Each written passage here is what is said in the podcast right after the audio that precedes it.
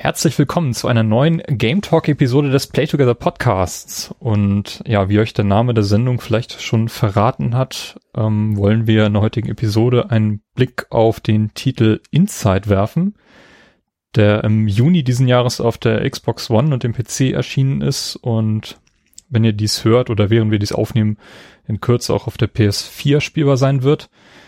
Ja, ich bin der Timo und ich begrüße in der heutigen Runde den Carsten. Hallo Carsten. Hallo Timo. Dann haben wir den Robert dabei mit seiner Katze. Grüß dich. Hallo. Und den Benny vom Daily D-Pad. Hi. Moin Timo.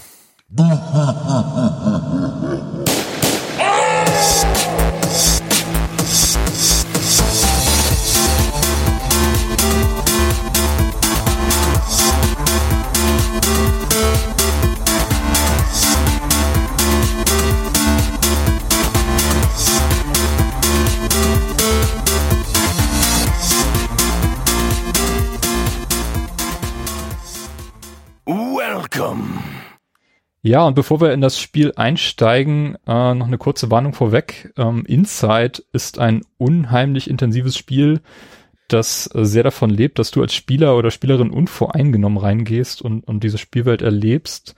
Deswegen würden wir dringend empfehlen, diesen Podcast jetzt abzuschalten, falls ihr das Spiel noch nicht gespielt haben solltet. Und ähm, ja, sollte aber relativ schnell gehen. Inside habe ich ungefähr mit so einer Spielzeit von dreieinhalb bis vier Stunden angesetzt, was vergleich, vergleichsweise kurz ist. Ähm, genau. Ja, Inside wurde vom dänischen Entwicklerstudio Playdead entwickelt, die ihr vielleicht schon von Limbo kennt, das ja im Jahr 2010 ziemlichen Achtungserfolg hingelegt hat. Was auch deren letztes Spiel war, glaube ich. Richtig, auch dein einziges Spiel, was sie zuvor entwickelt haben. Genau, Playdead hat sich, glaube ich, 2007 oder 2008 gegründet.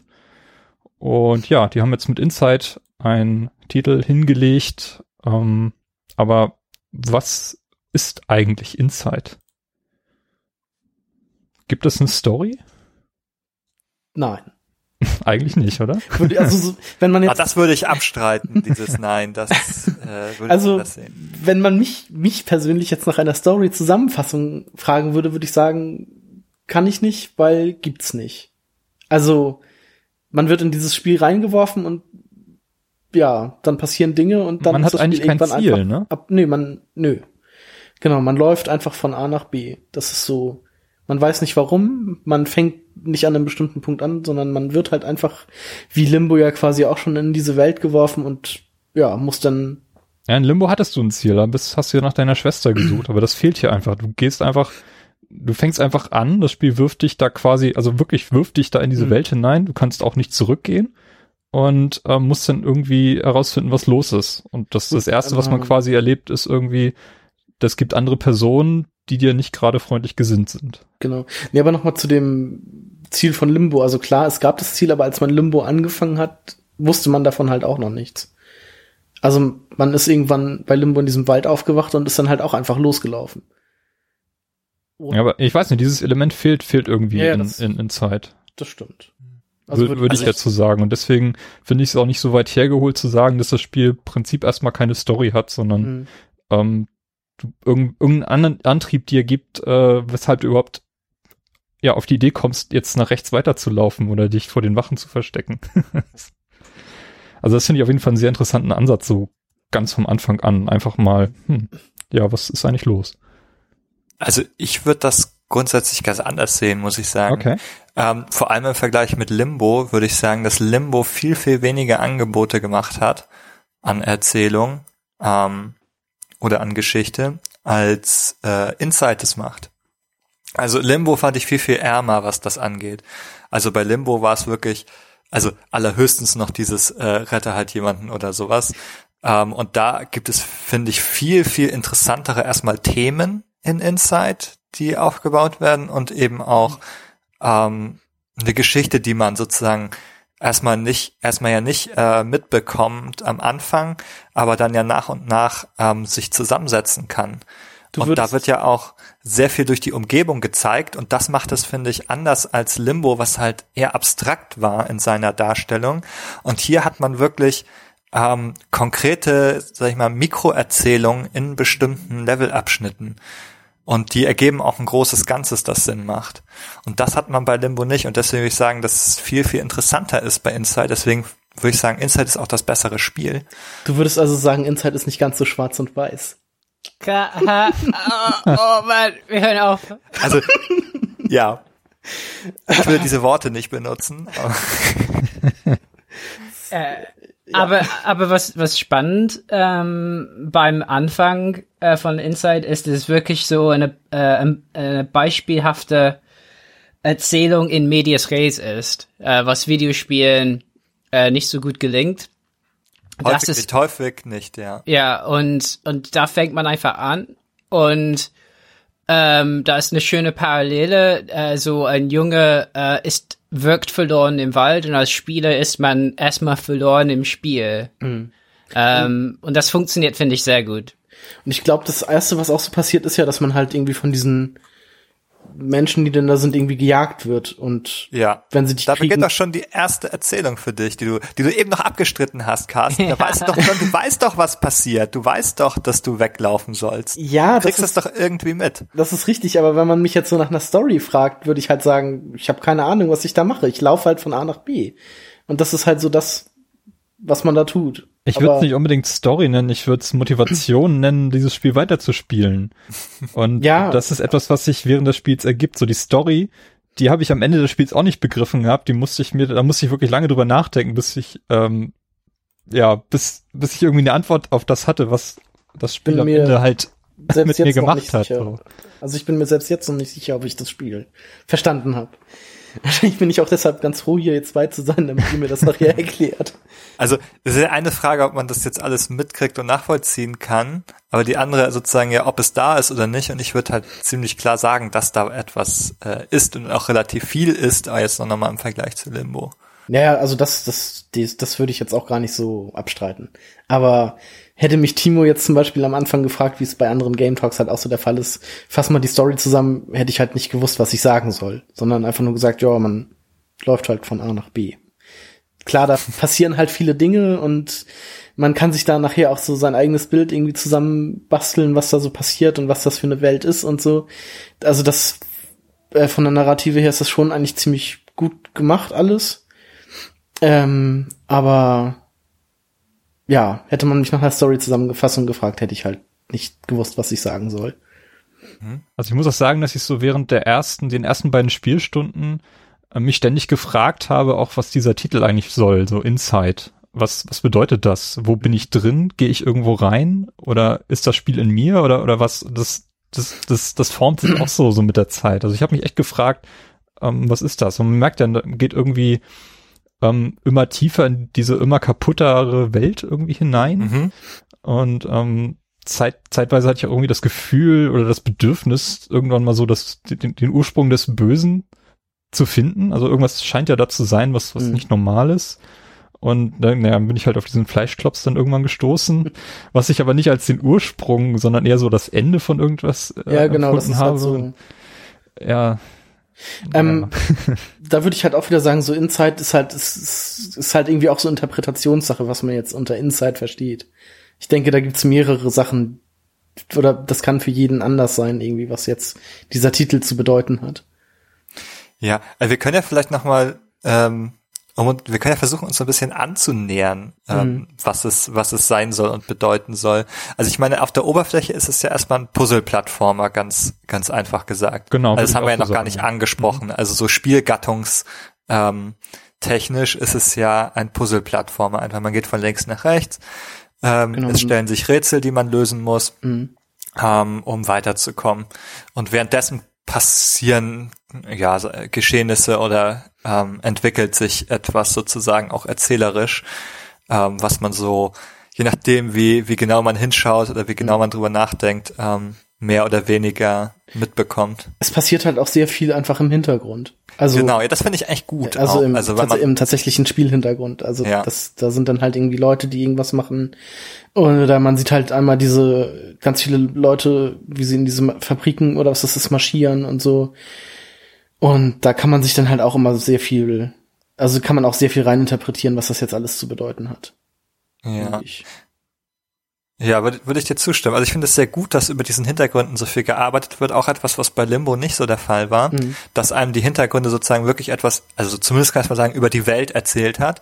Ja. Also erstmal noch nicht über die Figur vielleicht, die man spielt und was sie tut, aber über die Welt, in der man sich bewegt, eigentlich relativ viel schon zeigt. Es ist ja irgendwie, also auch eine sehr dystopische, düstere, unangenehme Atmosphäre, die aufgebaut wird so. Also mhm.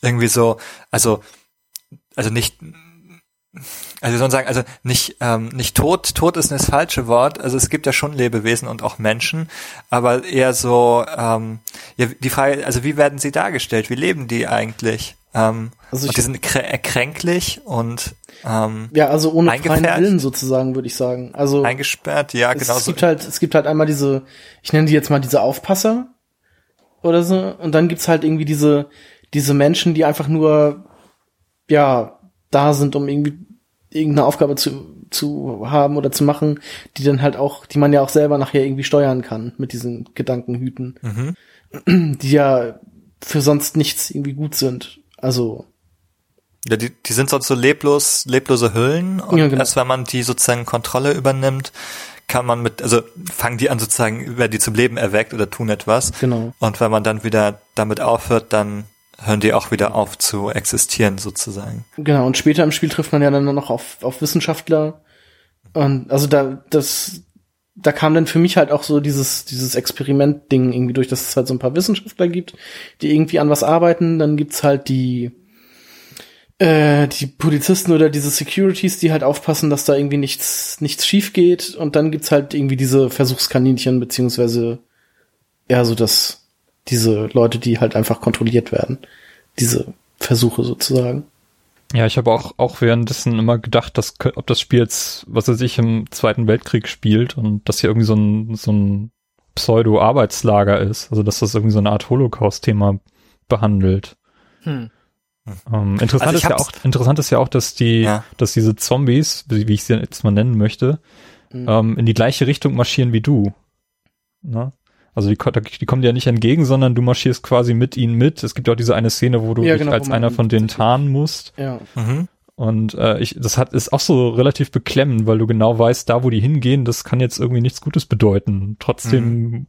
will ich denn auch wissen, was ist denn jetzt am Ende, wo die hingehen.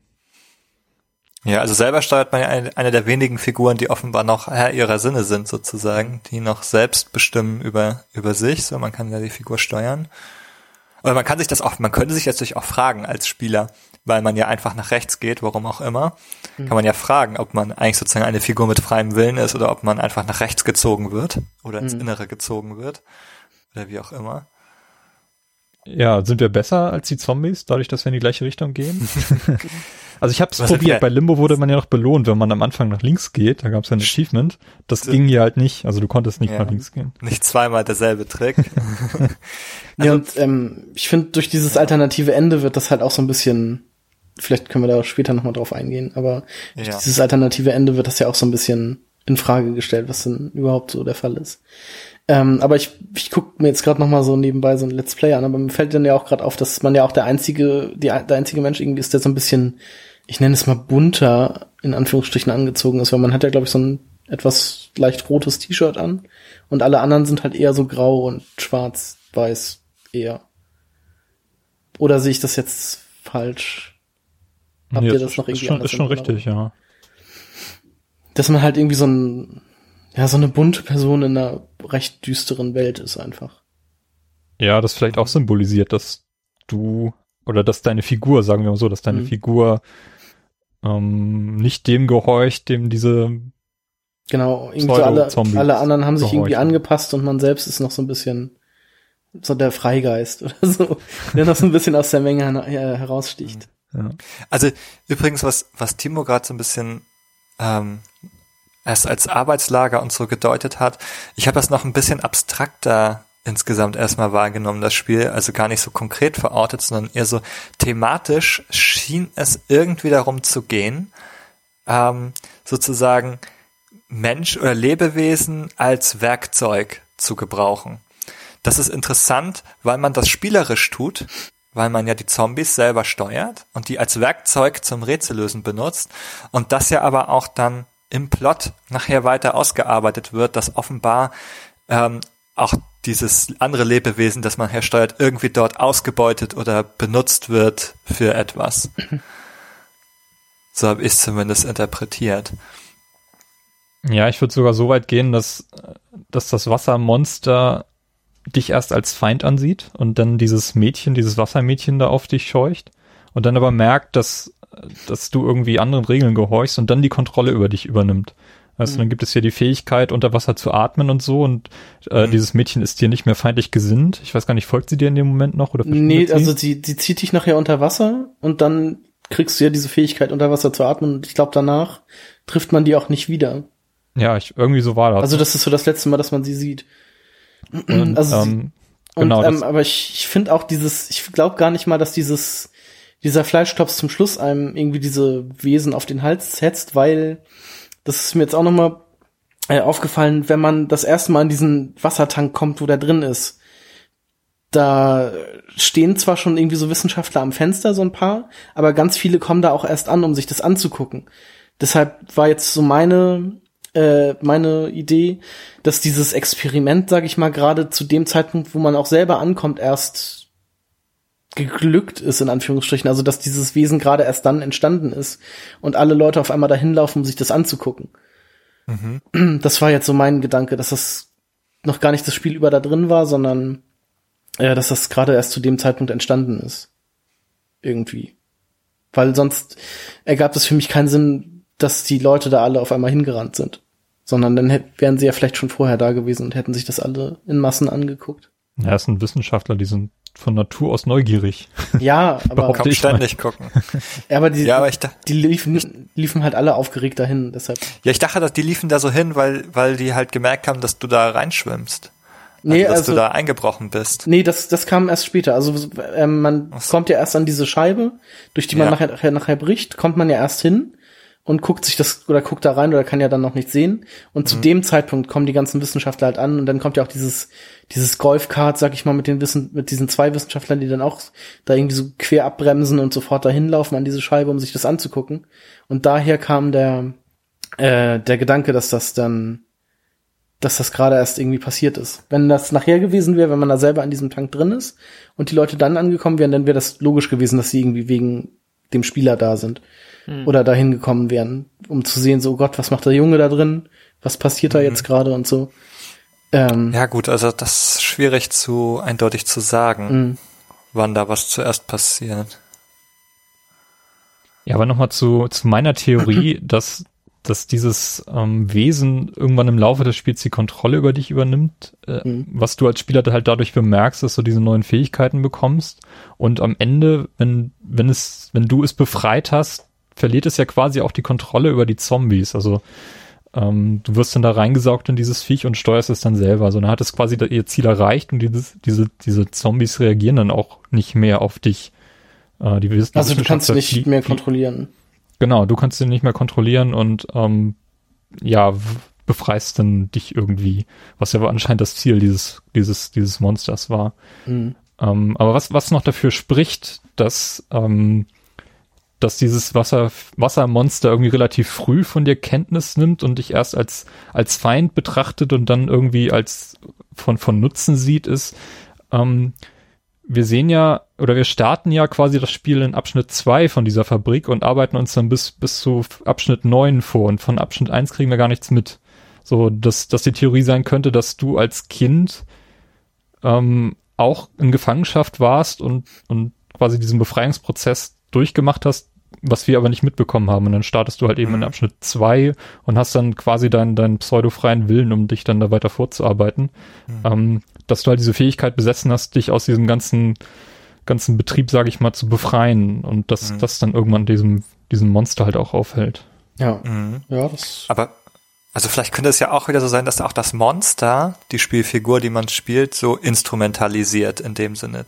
Also auch wieder Metameter ähm, wieder als Werkzeug gebraucht, um sich selbst zu befreien. Und deshalb dann auch zu sich lockt irgendwie oder mit der Fähigkeit ja nachher ausstattet, unter Wasser zu atmen, aber mit dem höheren Ziel nachher dort ähm, befreit zu werden. Hm. Also ich fantasiere nur, ich weiß es auch nicht. Ja, Und Also es würde irgendwie Sinn machen. Also ich habe, ich muss sagen, ich habe dazu jetzt nicht so viel selbst noch nachgelesen. Hat jemand von euch darüber was nachgelesen? Nee, nicht so wirklich. Theorien oder also eher genau die, äh, das mit, den, mit diesen Abschnitten, das habe ich tatsächlich nachgelesen. Das ist mir so auch gar nicht aufgefallen. ich Ähm, habe jetzt ähm, noch ein Video geguckt zu dem, zu dem Ende oder was das bedeuten könnte, aber habe das jetzt auch schon wieder mehr oder weniger vergessen. Zu dem Ende oder dem alternativen Ende? Nee, zu, also zu beidem. Aber also ich habe daraus jetzt nur noch einen Punkt zum Ende ähm, habe ich behalten und das war das diese Sache, dass man ja als dieser Fleischklops nachher auch in diesem Diorama landet, ähm, Mhm. das ja quasi auch schon den, also das Diorama stellt einfach das Ende des Spiels auch dar, weil das dieser Hang ist, wo man nachher unten am Wasser liegen bleibt und dann ja von diesem Licht bestrahlt wird und genau das wird halt in diesem Diorama auch gezeigt und dass das Licht dadurch durch so einen riesigen Scheinwerfer dann natürlich dargestellt ist und dass das wahrscheinlich auch nochmal vielleicht irgendwas zu bedeuten hat zum richtigen Ende. Also dass man da, dass man da nachher gar nicht in der Sonne liegt oder so, sondern auch einfach nur unter einem weiteren Scheinwerfer und dass das alles so von irgendwelchen Wissenschaftlern geplant war. Aber wie genau das jetzt äh, so beschrieben war, das weiß ich jetzt leider nicht mehr. Ja, auch interessant. Benny, du hast in deinem Review, glaube ich, auf Daily Dpad geschrieben, dass das Spiel auch einfach nur ein ganz schlimmer Albtraum sein könnte, Mhm. aus dem man aufwacht, wenn dieses Monster einschläft oder so. Ich weiß nicht, wie hast du dir das vorgestellt? Also ich kann, kann das durchaus nachvollziehen. Also ich, Mm, Ja, also ähm, das ist mehr sozusagen auf so einer Gefühlsebene eigentlich, als dass das jetzt tatsächlich erklärungstechnisch irgendwie im Spiel verankert ist. Aber dadurch, dass es halt auch so einen unvermittelten Anfang hat, das habt ihr ja auch so ein bisschen beschrieben am Anfang oder zum Teil bemängelt, ähm, nee, dass man so nicht, hinein, ist, ist aufgefallen. ja, hineingeworfen ist und man Ja. gar nicht so richtig weiß. Aber ich finde, man hat irgendwie, also die Atmosphäre kommt ganz klar rüber und man wird halt so gejagt und verfolgt. Man weiß, man soll weglaufen, man weiß, man soll nach rechts. So wie man im Traum oder in so Albträumen ja auch irgendwie weiß, da man wirkt verfolgt, da ist irgendjemand Böses oder etwas Böses hinter einem her und man muss weglaufen oder irgendwo hin und sich verstecken und so weiter. Und das ist halt, finde ich, ein ähnliches Gefühl, was hier vom Spiel eigentlich äh, ja erzeugt wird am Anfang, also gerade am Anfang, wenn man noch anfängt und man weiß gar nicht, was los ist, man weiß halt nur irgendwie, irgendwie ist es, sind die Dinge nicht okay und etwas Schlechtes passiert, man muss weg und man muss irgendwo hin ähm, und man macht einfach irgendwie immer weiter und das hat da finde ich so ein bisschen so was Albtraumhaftes, weil es alles noch so unklar definiert ist. Ähm, eben noch nicht, also das wird, finde ich, also formuliert sich weiter aus so, aber man kann es halt trotzdem, finde ich, so ein bisschen so albtraumartig deuten, dadurch, dass es nicht so richtig Anfang hat, auch kein klares Ende hat, so ein bisschen. Ähm, ja, dass es halt sich nicht in, in so einer klar definierten Welt abspielt, wo man immer genau sagen kann, was die Dinge bedeuten und was ist, sondern eher so ein bisschen, wo es so einige Sachen schemenhaft sind und unerklärt sind, wo man einfach bloß Gefühle so dazu hat oder so, a- so eine Ahnung hat, was es irgendwie bedeuten soll, ohne dass es direkt ausgesprochen ist. Also ich, das ist so das Gefühl, was mir das Spiel vermittelt hat. Ja, finde ich einen guten Ansatz, weil also vieles macht in diesem Spiel halt keinen Sinn, wenn man wenn man irgendwie zum ersten Mal da reinspielt und äh, man, man passt sich dann dem an. Äh, Gerade auch über diese Rätsel, also viele viele Elemente werden ja auch über diese diese Puzzle-Rätsel eingeführt. Zum Beispiel, dass du ähm, über diesen leuchtenden Helm die Kontrolle über andere Lebewesen übernehmen Ja. kannst. Das, das wird ja nichts erklärt. Das Spiel erklärt ja gar nichts. Du kriegst ja nicht mal Ja. ein Hard. Das finde ich, die Steuerung Ja. wird nicht erklärt. Du, du gehst einfach oder probierst einfach aus, was geht. Genau. Das finde ich aber sehr spannend, um das nur einmal zu sagen, ähm, das funktioniert. Also man ist ja nie aufgeschmissen, man braucht gar kein Tutorial, das einem das sagt. Es funktioniert irgendwie, man kriegt das alles raus und es sind halt, vielleicht kann man das als Mikrorätsel auch benennen, dass man das erstmal rausfinden muss, aber es funktioniert alles. Ähm, man kriegt es immer raus und man kommt irgendwie weiter und man merkt, was es zu bedeuten hat, was man tut. Das finde ich, deswegen finde ich es eigentlich gutes Game Design, weil es halt ohne Erklärung auskommt, die so ein bisschen sich extern über das Spiel stülpen als Fremdkörper, sondern dass alles aus sich selbst heraus funktioniert. Ich fand die Rätsel übrigens sehr, also die, ich finde die Rätsel sind die, irgendwie bei mir die Schwachstelle an dem Spiel, weil sie irgendwie zu repetitiv sind und irgendwie, ich weiß auch nicht. Mir waren Ich finde, sie sind gerade nicht repetitiv, weil Doch, du machst ziemlich oft einfach immer das Gleiche. Also nicht ziemlich oft, aber du machst vermehrt einfach dasselbe. Ja, jein. Also klar werden einige, wiederholen sich einige Elemente, aber sie werden immer neu eingesetzt. Es ist nicht so, dass du irgendwie eine Steigerung von einem Rätsel, von einem Rätsel, von einem Rätsel spielst, sondern du kriegst fast immer neue Elemente, die du oft mit Bekanntem verknüpfen kannst, aber es ist, es fühlt sich nicht an wie eine, wie eine Steigerung von dem, was du schon mal gemacht hast. Also ich das hatte das halt- finde ich halt so gelungen daran. Nee, das fand ich halt irgendwie nicht gelungen. Also, weil ich hatte das Gefühl, so, okay, jetzt mache ich schon wieder so ein Rätsel dieser Art. Und jetzt, oh ja, guck mal, jetzt kommt schon wieder ein Rätsel dieser Art und so. Also, das, da hat sich für mich irgendwie immer so ein bisschen Wiederholung, äh, das Gefühl von Wiederholung breit gemacht. Deshalb fand ich das Spiel an sich ähm, etwa, also nicht so gut wie ihr, sag ich mal. Ihr habt ja Bestnoten verteilt. und bei mir ist es halt irgendwie eher gehobenes Mittelfeld.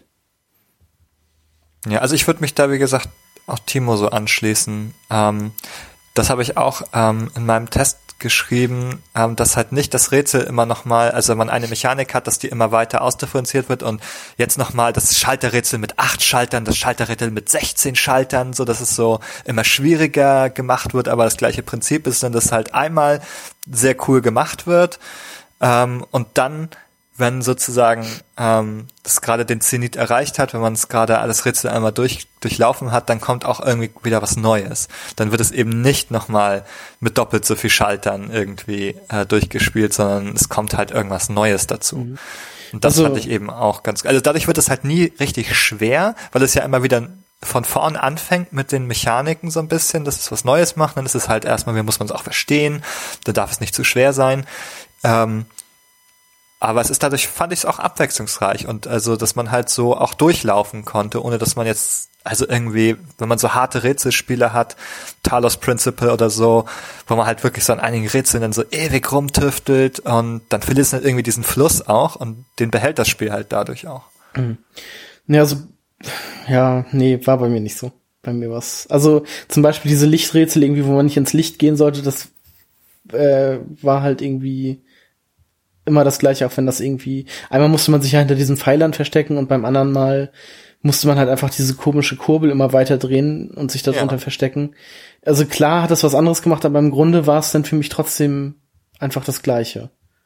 Ja gut, das ist das gleiche Prinzip. Oder Ja, aber viel mehr einfach- als diese beiden war es jetzt auch nicht, oder? Ja, Also ich- also und was ich sag mal, was ähnliches war nachher mit dieser Druckwelle wieder. Gut, das war, also ich, da beschwere ich mich jetzt nicht, dass es man wieder irgendwie vor etwas, was immer wieder kommt, irgendwie in, in, in Deckung gehen muss, weil da stimmt es, da war das irgendwie wieder was Neues, aber trotzdem war so das Prinzip immer das, oder oftmals dasselbe und das hat mich so ein bisschen gestört.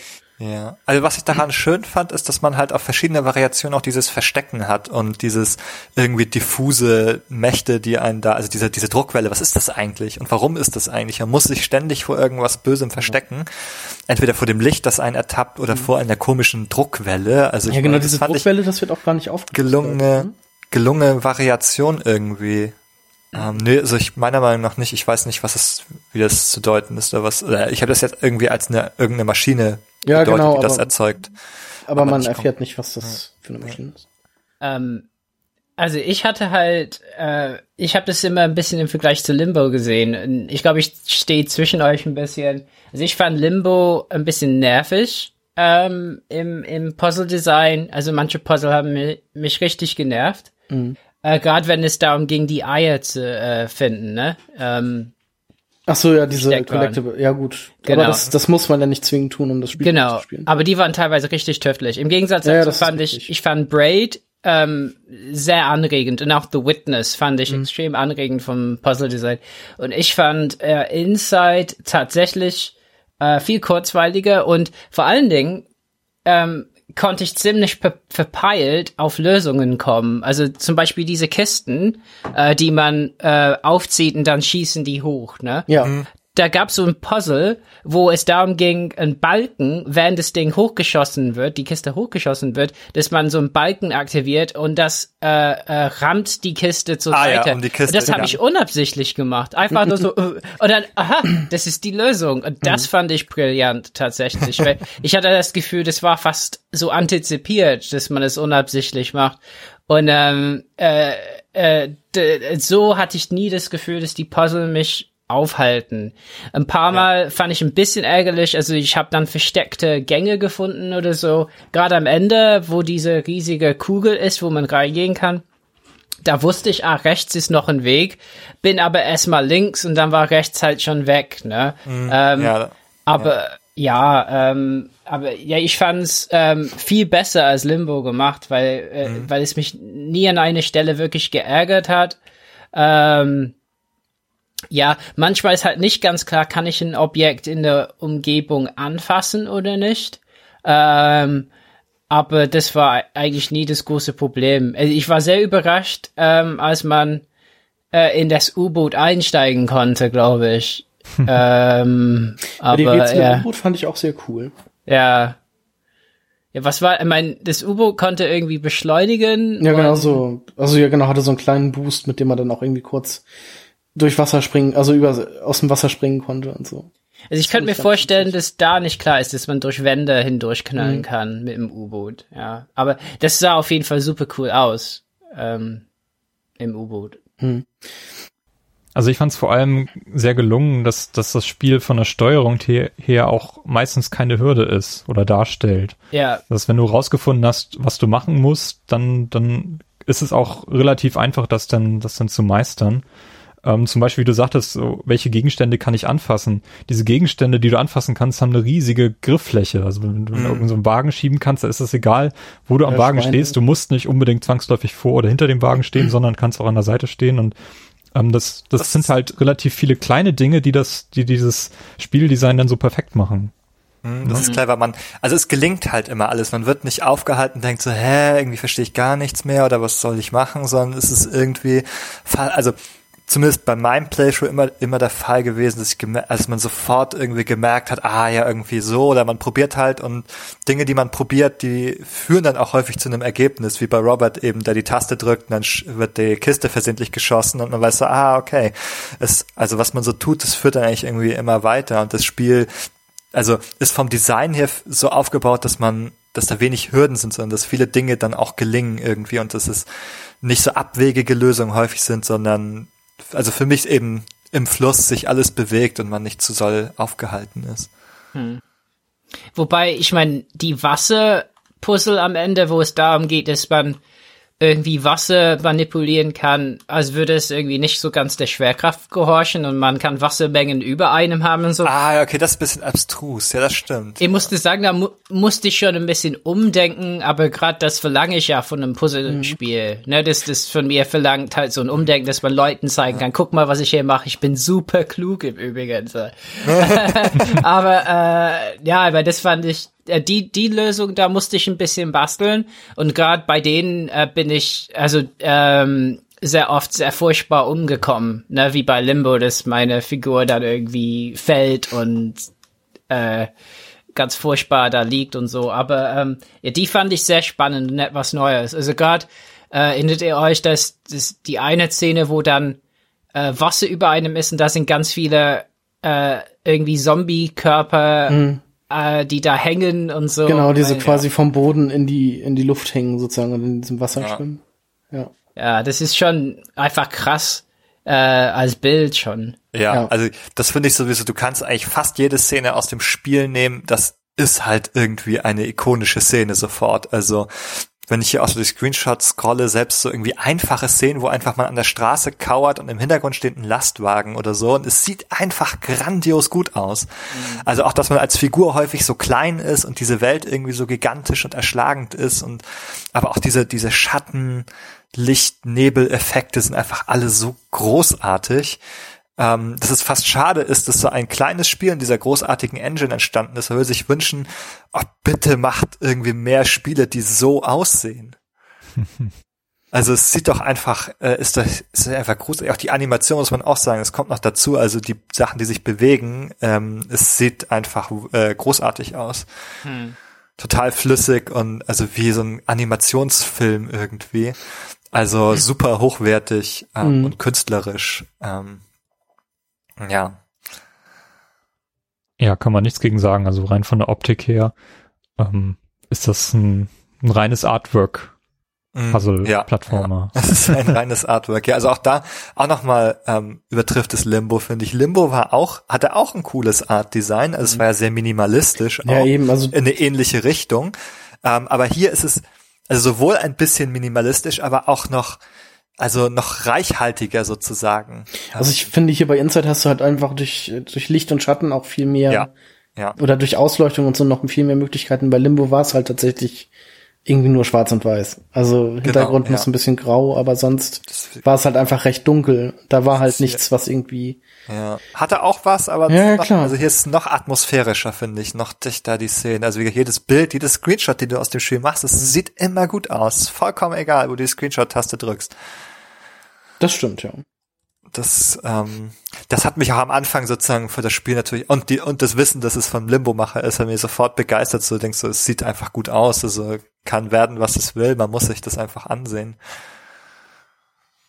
Ja, Ja, mich hatte der Trailer auf der E3 nochmal so richtig angefixt für das Spiel, weswegen mich dann auch gleich zugeschlagen hatte. ja, ich glaube, wir hatten das hier zusammen gesehen sogar, Ja, als es stimmt, ja. angekündigt wurde, da, als es genauer gezeigt wurde auf der E3. Ja. Also im Prinzip haben sie das alles richtig gemacht, ne? Relativ kurzfristig jetzt nochmal so einen Trailer raushauen und dann sagen, ja, in zwei Wochen ist es da und dann war es Ja. Ende Juni da und fantastisch. Ja, Also ich muss sagen, ich habe das jetzt auch eigentlich nur gespielt, weil also Ben mir das empfohlen hat, mehr oder weniger. Oh nein, da tut's mir das ein bisschen. Nein, also ich, ich, ich bereue jetzt Nein. ja nicht, das gespielt zu haben. Ich fand es ja auch gut. Ähm, aber ich bin halt, für mich war es halt einfach nur ein gutes Spiel und kein herausragendes. ja, okay. Hm. Also ich, ich hatte ja meinen Spaß dabei. Ich mochte ja auch Limbo sehr gerne.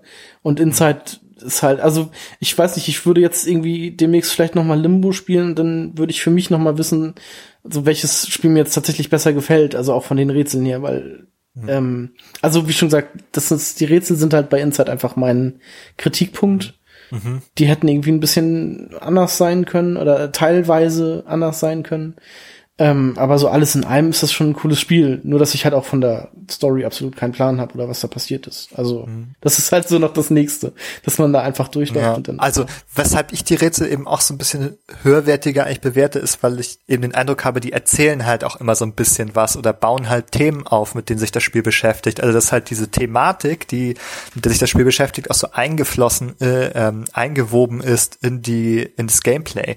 Also eben bestes Beispiel, wir haben wir vorhin gesagt, ähm, das Kontrollieren der, der äh, Zombie-Körper ähm, ist halt auch einfach ein Thema des Spiels irgendwie. Ähm, dass es irgendwie um, um Kontrolle oder ja, Benutzen äh, von Menschen als Werkzeug irgendwie geht. Das zieht sich so durch oder dass irgendwie so ein, so ein Missbrauch an Lebewesen passiert, kann man so allgemein sagen. Ähm, und deswegen finde ich das ähm, so clever, dass es einem schon so gezeigt wird am Anfang, wenn man das damit noch nichts anfangen kann. Man tut es einfach auch und es spiegelt sich aber so ein bisschen auf dieser ähm, inhaltlichen Ebene wieder. Also zumindest nachher, wenn, wenn es einem irgendwie klarer wird. Und deswegen finde ich das eigentlich ganz ähm, cleveres Design, so insgesamt. So als Gesamtpaket. Ja, und dann kommt dieses eine Rätsel dazu, wo du die Kontrolle über eine andere Figur übernimmst, indem du so einen Hut aufsetzt und dieser Figur auch wieder einen Hut aufsetzen muss, damit sie wiederum jemand anders kontrollieren kann. Das fand ich auch sehr lustig in dem Augenblick, ja. Und dann ist das aber auch durch mit diesen Hüten aufsetzen irgendwann. Dann Ja. ist es ähm, auch irgendwann Ja, also das, ja genau, nach, ich glaube, das letzte das Mal, dass man das macht, ist auch dieses große Ding, wo man. Ja, wo man sie sammeln muss. Ja, das fand genau. ich aber auch, das fand ich aber auch, Oh, da habe ich auch ein bisschen. gemacht. Ja, genau, das war auch wieder ein schönes Rätsel, aber da habe ich halt auch ein bisschen länger gebraucht. Also bis ich ja, das halt- war auch ein größeres Rätsel, ja, da braucht man ein bisschen länger. Das fand ich aber auch clever. Nee, weil es da halt auch so Elemente gab, die ich nicht, die man, also die für mich halt recht schwer waren. Zum Beispiel auch wieder mit diesem, mit diesem Kasten, der sich dann in die Luft katapultiert, wo man dann, ich weiß gar nicht mehr, wie das denn gelöst wurde. Achso, man musste diesen Block irgendwie da drunter schieben. Und da Mhm, bin genau, ich ja. ziemlich lange nicht drauf Ich habe gekommen. auch den irgendwie erst irgendwie versucht, das drauf, den ja, das war, das, draufzustellen. war und das zu sowas. schwach und sowas. Und, halt. und da bin ich dann halt auch nicht weitergekommen erstmal. Und dann hab ich, bin ich halt erstmal in eine andere Richtung gelaufen und habe dann da irgendwelche Zombies befreit und Ja, sowas. ja. Das ist aber auch wieder sehr makaber, als man dann diesen, diesen, äh, diesen Käfig da runterschiebt und dann Mhm. die irgendwie ein paar Meter in die Tiefe fallen und dann aber trotzdem Ja. komischerweise noch leben und Ja, so. Aber ich, also das Ja. Spiel hat auch so ein paar makabere Stellen, finde ich. Mhm, Also auf jeden Fall, ja, auf jeden Fall. Also ich würde sagen, das ist das Thema des Spiels, diese, Mhm. dieser Umgang irgendwie. das, was man nachher mit diesem Schwein macht oder mit den Küken. Ja, das mit Schwantiküken, das ist auch genau das. Ab dem Moment habe ich, ich habe so gedacht, ah, Moment, es waren es waren so zwei Dinge hintereinander. Erst irgendwie das Schwein, das Nee, man so missbraucht, um da reinzukommen Nee, und ich glaube erst, erst, erst kamen, glaube ich, die Küken und dann danach. Oder erst kamen die Küken, also ein, irgendwie ein, eine Richtung und dann kam kam da, habe ich schon gedacht, wow, du hast gerade zweimal hintereinander Lebewesen als Werkzeug Mhm. benutzt und da war mir irgendwie klar, dass da irgendwas dahinter stecken muss. Vor allem dem Schwein reißt man ja noch den Schwanz ab. Das Ja, so gemein, man zieht da dran und dann äh, zupft man da diesen Schwanz raus und das lebt ja noch irgendwie. Ja, ja. Dann, Ja, das ist also irgendwie unangenehm, ja. dann schiebt man das wie so eine Kiste Also- durch die Gegend, um an diesen Hut zu kommen. Ja, genau, man schiebt das wie die Kiste durch die Gegend, aber auch so wie selbstverständlich, ohne Mhm. Gewissensbisse. Ja, ja. Ähm, ist einfach, man muss es halt tun, um weiterzukommen. Das ist halt so. Also vielleicht ist da auch noch jetzt der Zeitpunkt gekommen, irgendwie über das Ende oder ähm, das alternative Ende auch zu sprechen, Mhm. weil es finde ich so ein bisschen da rein in diese Thematik. Ja, vielleicht erstmal den, den Weg dorthin. Also Mhm. du, ich weiß nicht, wie viele von diesen, von diesen Sammelobjekten habt ihr gefunden bei eurem ersten Playthrough? Bei mir waren es, glaube ich, vier. Ich habe Ja. eins gefunden. Also ich habe etwa ein Drittel der Sammelobjekte auch gefunden. Also einige waren sehr abwegig versteckt, die habe ich nicht. Ja. Also und ich habe auch mal einen Weg gehabt, den ich dann noch explorieren wollte und dann nicht mehr zurück konnte. Genau, also es gibt 13 und wenn du alle 13 hast, kannst du ein 14. Ähm, quasi Mhm. noch aktivieren, das dann auch eben, äh, was du dann auch eben bekr bekriegen kannst, das heißt The Last One. Und Mhm. die brauchst du eben alle, um, um dieses alternative Ende freizuspielen. Aber Genau. ich weiß nicht, diese Teile sehen ja aus so ein bisschen von der Technologie hier wie diese Hüte, die du aufsetzt und deuten ja auch schon so ein bisschen an, in welche Richtung das dann gehen wird. Auch wenn du gar nicht weißt, was es ist, ne? Selbst die, die, du kriegst jedes Mal ein Achievement, wenn du die freischaltest Mhm. und die sind so abstrakt, dass, ähm, ja, also, die lassen sich halt, dich halt auch quasi rätseln, was du denn jetzt eigentlich Mhm. gerade eben gemacht hast. Und ich habe halt irgendwie nur ganz am Anfang eins gefunden, irgendwie so, das halt sehr offensichtlich war. Also man deakti deaktiviert ja ständig Dinge, dann man zieht da immer den Stecker. Das war irgendwie so eine Kugel oder so. Kann man das sein? Dass das eine Ja, Kugel so? Kugeln sind Ja, das. genau. So eine Art Kugeln, ja. Mhm. Die so leuchten und man zieht den Stecker, dann gehen die aus und warum eigentlich? Ja, genau. Und da habe ich ja tatsächlich nur eine von gefunden. Mhm. Habt, Ja. habt, ihr, habt ihr dann irgendeine Antwort darauf, was, was das ist? Also ich habe für mich irgendwie dann, nachdem ich dann alle gefunden habe, die auch so in regelmäßigen Abständen halt verteilt sind, Mhm. habe ich irgendwie dann so den, den Schluss gezogen, dass es quasi dein Kontakt zur Welt, die du bis dahin gespielt hast und wenn du diese Kugel ziehst, kannst du halt nicht mehr zurück. Also du kannst halt generell auch selten zurück, weil du immer irgendwelche Tore halt hinter dir endgültig abschließt. Aber das war für mich so, so, ich könnte meine Figur jetzt dort nicht mehr hin zurückbringen. Das ist quasi mein Zugang zum Spiel, den ich mir gerade jetzt da deaktiviert habe, sagen wir so. Und das, weiß nicht, habt ihr da noch eine andere Erklärung für? Oder ist das einfach irgendwas? Also ich tatsächlich nicht. Ich finde das jetzt gar nicht so schlecht, was du gesagt hast. Also ich habe das irgendwie bis bisher irgendwie noch viel einfacher eigentlich betrachtet. Also eher so, dass man also so eine Art eher so eine Art Systemunterwanderung dort, dass man dann nach und nach irgendwelche äh, wichtige Technik deaktiviert. Ähm, aber eigentlich äh, finde ich deine Erklärung schon schon etwas besser irgendwie, dass man da die Verbindung unterbricht irgendwie. Also Mhm. keine Ahnung, also es ist irgendwie schwer zu sagen. Also was schaltet man da ab die ganze Zeit? Also ähm, vor dem Hintergrund des alternativen Endes macht das vielleicht Sinn, was Timo sagt. Also dass man sich selber irgendwie deaktiviert oder Mhm. entkoppelt von irgendwas. Genau. Ja. Aber sonst wüsste ich halt auch nicht. Also vor allem auch im Hinblick darauf, dass du eben alles deaktivieren musst, ähm, um dieses alternative Ende freizuspielen. Wie, wie seid ihr denn überhaupt darauf gekommen? Habt ihr, habt ihr das irgendwie au- aufgeschnappt? Ähm, Ja, ich habe es auf YouTube gefunden, also gesehen. Ja. Also ich habe halt diese Teile gefunden und wusste, okay, es ist wie bei Limbo, es gibt irgendwie diese Collectibles hier, das sind halt diese besonders versteckten Sachen. Und wie gesagt, nachdem ich dann durch war, habe ich die restlichen dann ähm, gegoogelt sozusagen und mir angeschaut, was ich damit machen kann und ähm, ja, dann mit Hilfe sozusagen den letzten Teil des Spiels dort gemacht. Genau, bei mir war es genauso. Also ich hatte irgendwie das Spiel halt nach drei, dreieinhalb Stunden abgeschlossen und ähm, du merkst als Spieler oder wenn du, wenn du, wenn du schon länger Xbox spielst, da gibt's Achievements und die kriegst du hier nur für diese Teile. Das ist auch relativ klar Genau. kommuniziert. Also hast du als Ja. Spieler auch den Drang oder wenn, wenn dich das Spiel interessiert, das ist noch ein offenes Ziel, dann hole ich mir jetzt alle Achievements. Und das war mein Ziel, meine Motivation, diese Teile überhaupt zu holen. Ja, genau, also das Spiel spielt quasi dann mit dir. Ne? Das ist auch so eine Art Gedankenkontrolle, die das Spiel dann quasi mit dir gemacht hat. ja, du wirst da auch zum Arbeiter gemacht. Ne? Und, und du kannst das Spiel quasi durchspielen, ohne Erfolge zu bekommen. Oder gab's fürs Ende einen Erfolg? Ich bin mir nicht sicher. Nee, gibt's nur für nicht. Die, Gibt's nur für die nicht. Collectibles. Ja. Ja. Okay, wirklich nur dafür. Ja, da kannst du es durchspielen, bekommst nichts und dann musst du arbeiten. genau, und wenn du arbeitest, also du, du fängst ja an zu googeln und das Spiel oder die Ja. Entwickler wissen auch, dass die Leute danach googeln, wie kriege ich denn diese Teile und dann, Ja, schaust du dir so ein Playthrough an und das ist auch relativ gut gemacht vom Spiel, also du kannst äh, alle Checkpoints halt aufrufen. Wie schon bei Limbo kann man an jedem Punkt einsteigen. Das Ja. ist sehr komfortabel für sowas, wenn man jetzt so ganz gezielt eben nur bestimmte Collectibles da sammeln möchte. Hm. Geht auch relativ zügig dann. Wenn man weiß, wo man suchen soll, kann man das zack, zack, zack auswählen, einsammeln und glaube ich, kann man in einer Stunde oder so die Sachen alle sammeln. Ja, genau. Und Ja. wenn du denn alle hast, hast du dann den Zugang zum zu diesem Raum ähm, quasi frei gemacht. Wobei man dann noch irgendeinen so einen Code eingeben muss, wo ich mir jetzt nicht gerade sicher bin, wie man den bekommt. Genau, man muss den, Das, diesen Hebel irgendwie in drei verschiedene Richtungen immer. ja, das ja, gibt wohl irgendeine Kongruenz zu irgendwelchen Tönen im Spiel, die gespielt werden. Irgend so eine Melodie, die gespielt wird, wenn man irgendwelche diese diese Sachen deaktiviert, wird immer so eine Melodie gespielt und das ist irgendwie, also habe ich zumindest gelesen, irgendwie diese Eingabe kongruent zu dieser Melodie.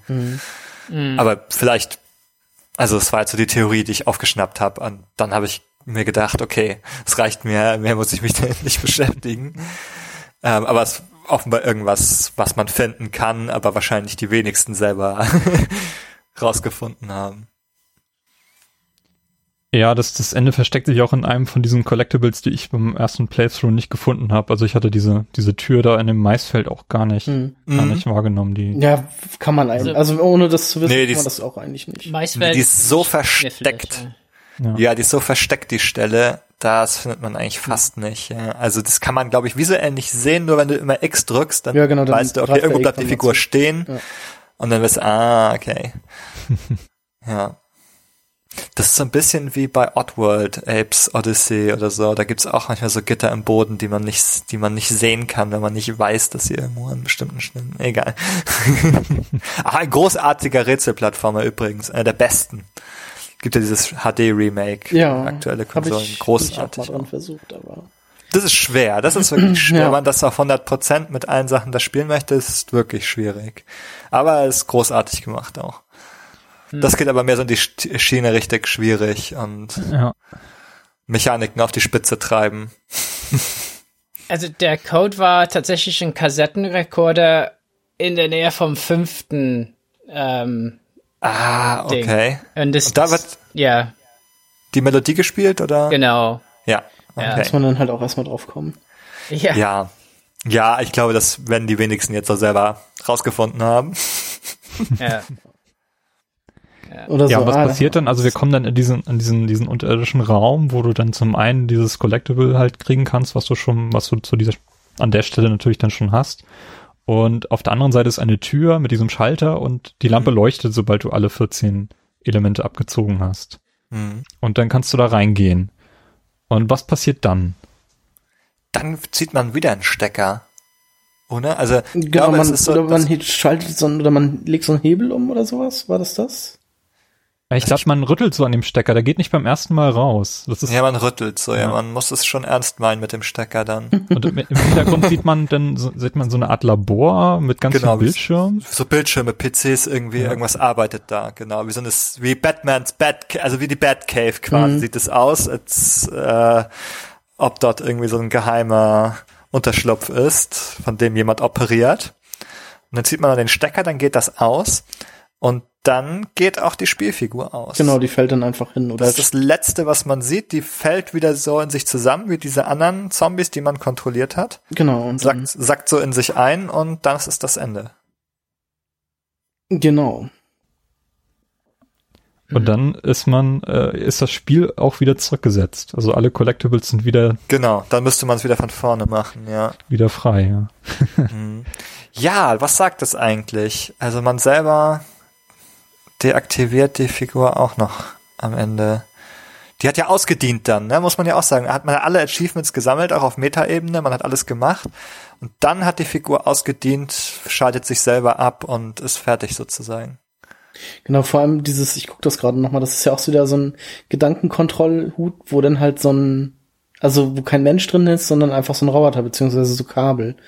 Und da könnte man ja jetzt zum einen irgendwie denken, dass es halt, dass man selbst als, als Spieler also diese Figur gesteuert hat und die Figur sich dann selbst quasi abgeschaltet hat oder mhm. den Spieler sozusagen abgeschaltet hat und dadurch das Spiel endet oder ich glaube, es gab noch irgendwelche anderen. Also dieses Video, was ich da geguckt hatte, aber das weiß ich halt alles nicht mehr, was ja. gesagt wurde. Ach, man kann das ja auch wieder als Allegorie auf das Spiel allgemein verstehen. Der Spieler kontrolliert immer die Spielfigur wie ein Zombie die ganze Zeit. Ähm, mhm. Und das ist dann nochmal gespiegelt, indem die Figur im Spiel Sachen kontrolliert. Und am Ende schaltet sich die Figur selber ab, um der Kontrolle des Spielers zu entrinnen oder so.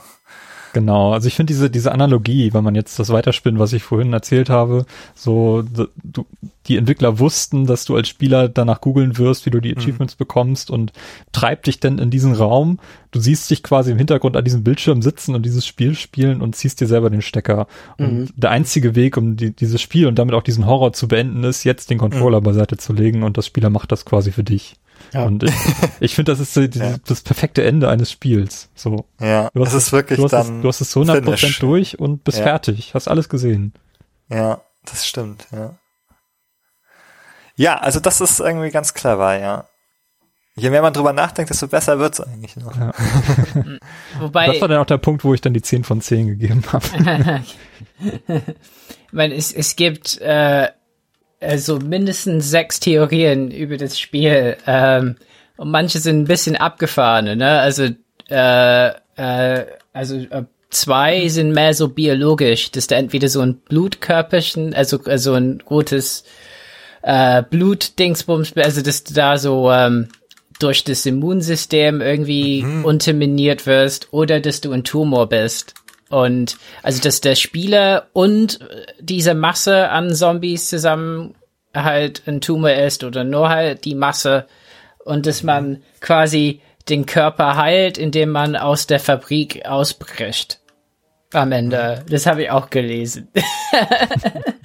ja, okay, aber ich, ich finde dann, also das eingesperrt sein macht irgendwie dann keinen so rechten Sinn. Also warum ist das so eingesperrt und muss sich selbst befreien? Das passt irgendwie nicht zum Tumor. Ja, ja. Also zu Tumor wird, denkt man, das müsste so extern entfernt werden, so. Also nicht so, dass es sich selber in, aus intrinsischer Motivation heraus befreien möchte, aus einer Gefangenschaft.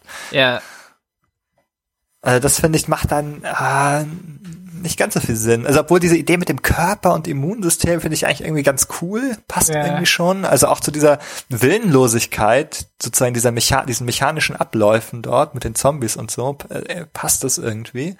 Ist so wie im wie in einem Organismus, wo ja auch die diese Vorgänge mehr oder weniger automatisch oder ähm, ohne dass die Körperchen Bewusstsein haben und sich dazu entscheiden, das zu tun, abläuft.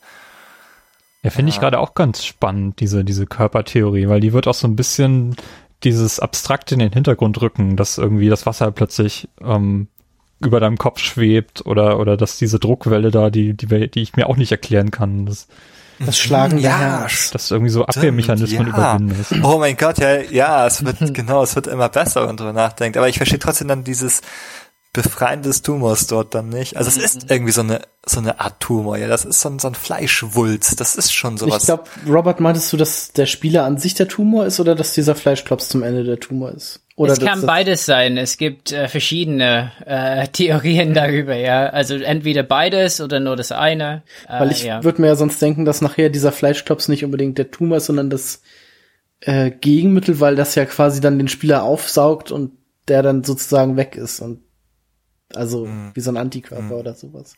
Ja, es könnte auch sein, dass das ein Antikörper ist. Ähm, mhm. ah.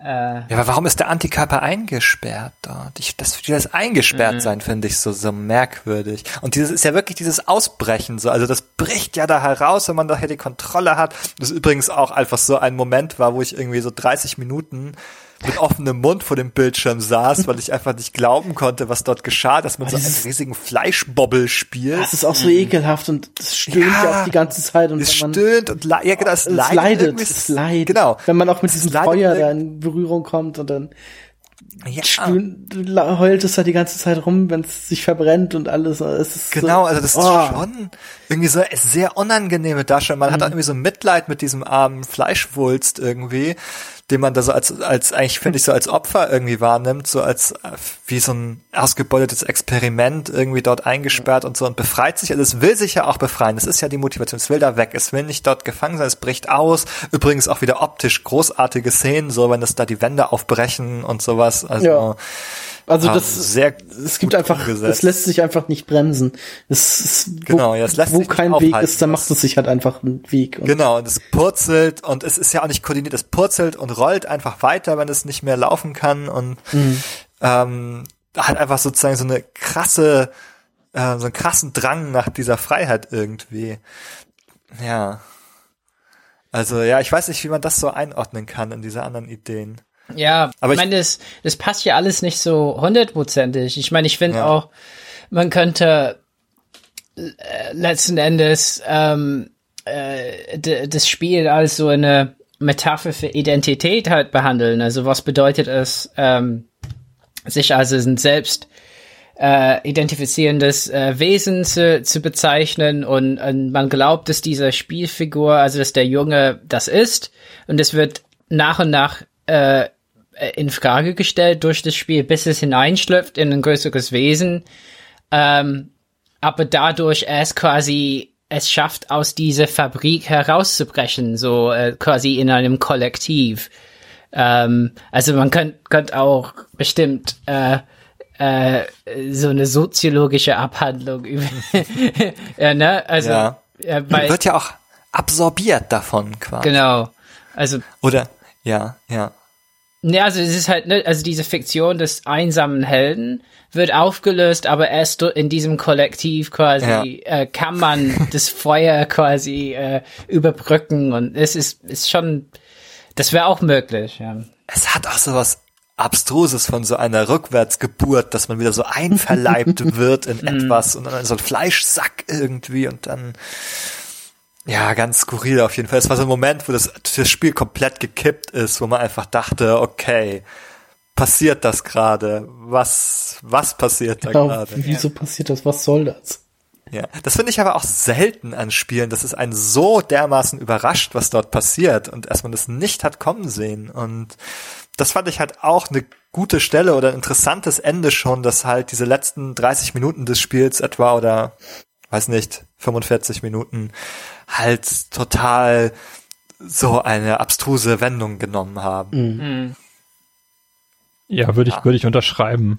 Und ich finde, das ist auch etwas, was, was nur in Videospielen funktioniert, so auf die Art und Weise, weil du vorher oder die ganzen drei Stunden vorher durch diese, diese Puzzle auch wirklich dich in das Spiel rein vertieft hast. Wie gesagt, am Anfang hatte ich nicht so wirklich begriffen, was jetzt eigentlich die Motivation dahinter ist. Das hat sich dann so aufgebaut und dann kommst du zu diesem Moment, den du halt selber erleben musst, ne? Oder zu, weiß nicht, du musst zumindest sehen, wie, wie jemand anders das erlebt und ähm, das, das funktioniert nur in diesem Medium und das finde ich halt so cool an, an Inside.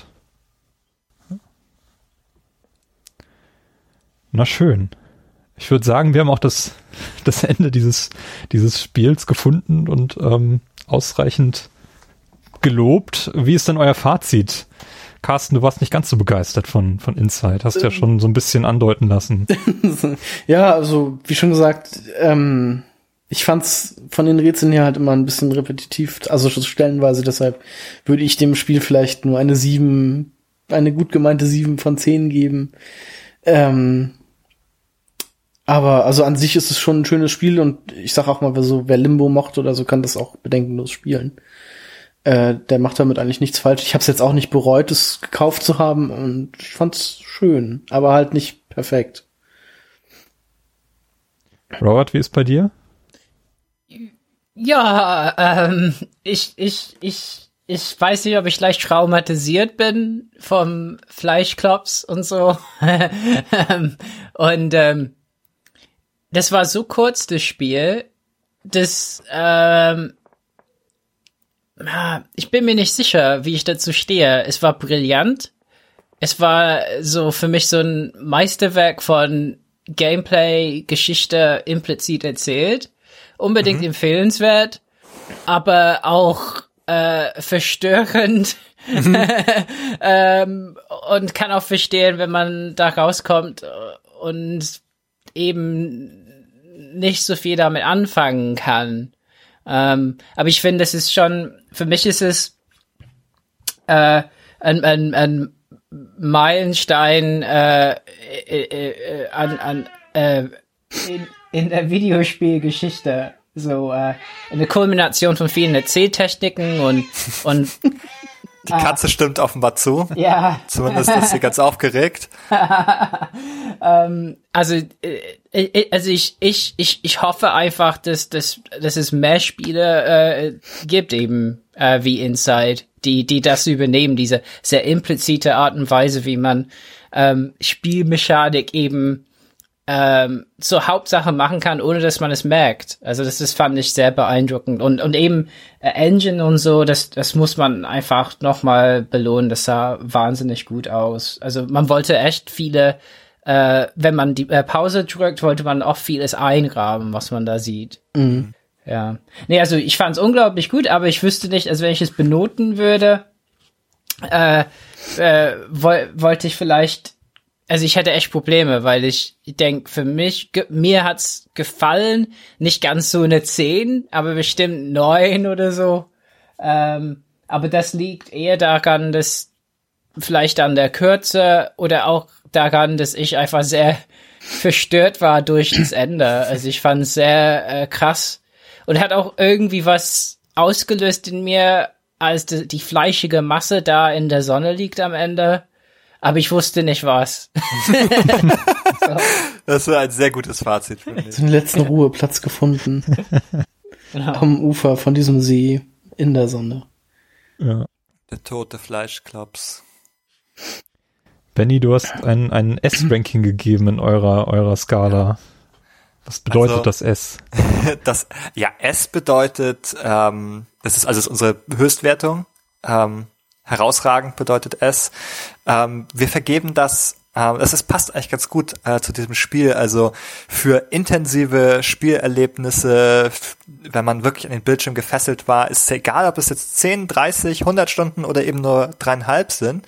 Ähm, und es ist auch sozusagen ähm, etwas ist, das einen, einen so bewegt hat, ähm, dass man also es nicht nur spielen möchte, sondern dass man auch drüber sprechen möchte, dass man zu jemandem sagen möchte, sag mal, dieses Insight, was soll eigentlich dieser Fleischklops, äh, hast du das eigentlich alles verstanden und sowas, also dass es sozusagen so viel auslöst über dieses, diese Spieltätigkeit hinaus einen beschäftigt, finde ich, das ist für, also etwas, wofür wir ähm, auch das S vergeben. Ähm, und was finde ich genau auf dieses Spiel zutrifft, weil es einfach ähm, einen beschäftigt, weil es halt Themen hat, weil es ähm, nicht sofort verständlich ist, sondern weil es irgendwie dazu anregt, also zu googeln, nachzuschauen, nachzulesen, mit anderen drüber zu sprechen. Ähm, und von daher, ähm, also finde ich, dass es halt so ein bisschen sich dann auch abhebt von vielen anderen Spielen, ähm, die vergleichsweise mehr Zeitvertreib sind und weniger innere Bewegung auslösen ähm, oder auch weniger Schrecken wie bei Robert. Also bei mir war es eine ähnliche Situation. Ich saß hier mit offenem äh, Mund vor dem Bildschirm und da kommt irgendwie meine Freundin rein und ruft nur I, I, I, was ist das denn? und wir sitzen beide so völlig schockiert dann hier vor dem Bildschirm und das ist auch also etwas, das nicht alle Tage passiert. Und ja, also für diese Momente und dieses Herausstechen aus dem Einheitsbrei ähm, hat es für mich diese Höchstwertung verdient. Ja, also ich würde das auch ähnlich sehen. Ich habe in unserer internen Play Together äh, Liste eine 10 von 10 vergeben und es ist auf meine Spitze der Jahrescharts bisher gepackt. Ähm, weil mich schon lange nicht mehr ein Spiel so sehr bewegt hat. Also auch hinterher, wie du, wie du schon sagst. Um, ähm, das kann man auch ruhig auf die Spielzeit ruhig mit draufsetzen, was man denn hinterher noch, noch alles ähm, über das Spiel nachliest. Und es gibt sehr, sehr viele hochwertige, hochwertige Diskussionen über Insight im, im Netz, mhm. auf Reddit und überall. Um, ähm, also könnt ihr gerne mal nach googeln. Deswegen habe ich auch diese Podcast-Runde hier einberufen, so relativ kurzfristig noch vor der Gamescom. Ähm, weil ich auch einfach von euch einfach mal erfahren wollte, wie ihr das Spiel so seht. Und äh, ich sehe, also gerade jetzt diese Theorie, die, die Robert gerade eben nochmal aufgemacht hat mit, mit diesem Tumor, finde ich höchst spannend, weil man da sehr, sehr viele Elemente ähm, so nach und nach sich erarbeiten kann, ähm, mhm. indem man das Spiel sich einfach nochmal anschaut. Und ja, ein gutes Spiel für, muss für mich keine große Spielzeit bieten. Ähm, nee, auf gar keinen Fall. Das ist auf keinen Fall ein Element. Also es funktioniert in sich sehr, sehr gut und was, was es eben so, so faszinierend für mich macht, ist einfach, dass, dass die, diese Stolpersteine, die manche Spiele einfach haben, dadurch, dass die Steuerung nicht zugänglich ist oder so, dass das hier einfach nicht existiert. Also dass mhm. gerade diese, diese Rätsel funktionieren so gut, ähm, weil in dem Moment, wo du sie begriffen hast, sie einfach funktionieren. Na, das ist, mhm. da, da, da ist ja nichts mehr im Weg. Selbst die Sprünge, die musst du nicht perfekt timen, das Spiel macht das für dich. Wenn du gewiss, mhm. wenn du, du musst nur wissen, dass du diesen Sprung an dieser Stelle machen musst. Und, und solche kleinen Dinge, die, die machen das Spiel einfach so, so rund, wie, wie ich schon lange kein Spiel mehr rund gesehen habe. Und ähm, ja, runder Fleischklops am Ende, ne? ja, ja, 10 von 10, rundester Fleisch, Fleischklops ever. Genau. Perfektes Fazit. Ja. ja. Schön, dann ähm, bedanke ich mich nochmal in dieser Runde, die dieses kurze Spiel in Kürze und Würze schön ähm, besprechen konnte. Äh, ja, von euch äh, bedanke ich mich auch, liebe Hörerinnen und Hörer. Ihr könnt auch gerne mal auf playtogether-podcast.de vorbeischauen und äh, eure Meinung zu Insight vielleicht in die Kommentare packen. Und ansonsten hören wir uns beim nächsten Mal. Vielen Dank, Benny. Bitteschön. Vielen Dank, Robert. Deiner Katze auch. Ja, gerne trotz ein bisschen Krankheit dabei. Carsten, danke auch dir. Kein Ding. Und ja, bis zum nächsten Mal. Bis zum nächsten Mal. Tschüss. Bis dann. Ciao.